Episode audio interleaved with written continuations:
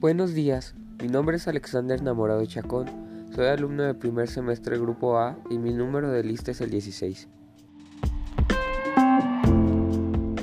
En este podcast titulado La composición química del agua, la importancia en la naturaleza y en la salud, hablaremos de la importancia que tiene el agua en nuestra vida diaria.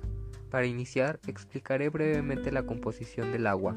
El agua, representada como H2O, está formada por dos átomos de hidrógeno y un átomo de oxígeno. Cada átomo de hidrógeno está unido al oxígeno por medio de un par de electrones de enlace.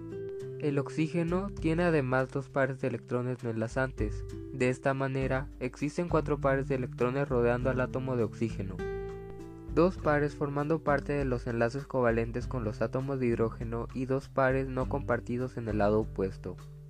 La molécula del agua tiene una estructura no lineal. La distribución de los átomos y el alto valor de la electronegatividad del oxígeno genera la formación de un dipolo que determina la polaridad del agua.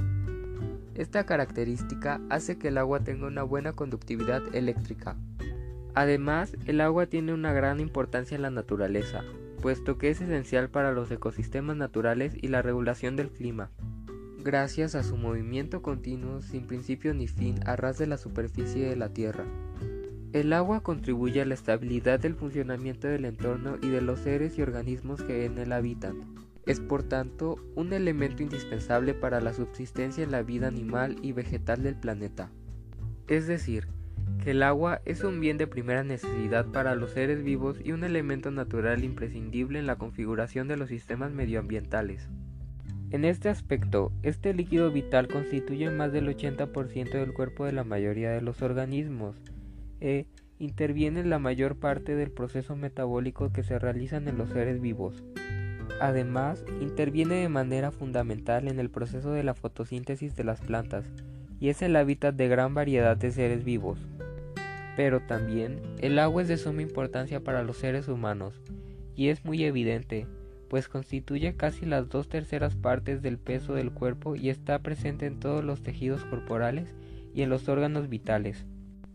El agua ayuda a regular la temperatura corporal, transporta nutrientes y el oxígeno, elimina toxinas del cuerpo, lubrica las articulaciones y sacia la sed pues el núcleo de control que se encuentra en el hipotálamo, una de las regiones centrales del cerebro, si en caso de registrar un aumento de concentración de plasma en sangre, significa que su cuerpo está perdiendo agua y comienza a deshidratarse.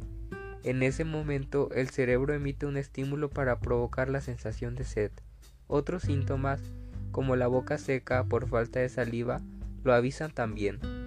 En conclusión, el agua es un líquido vital para la subsistencia de los organismos que habitan en el planeta Tierra, pues todos los seres dependen de ella para realizar sus necesidades fisiológicas básicas, y lamentablemente el agua es uno de los recursos que más son desperdiciados y contaminados, así que debemos de tratar de reducir la contaminación para no generar un problema irreversible.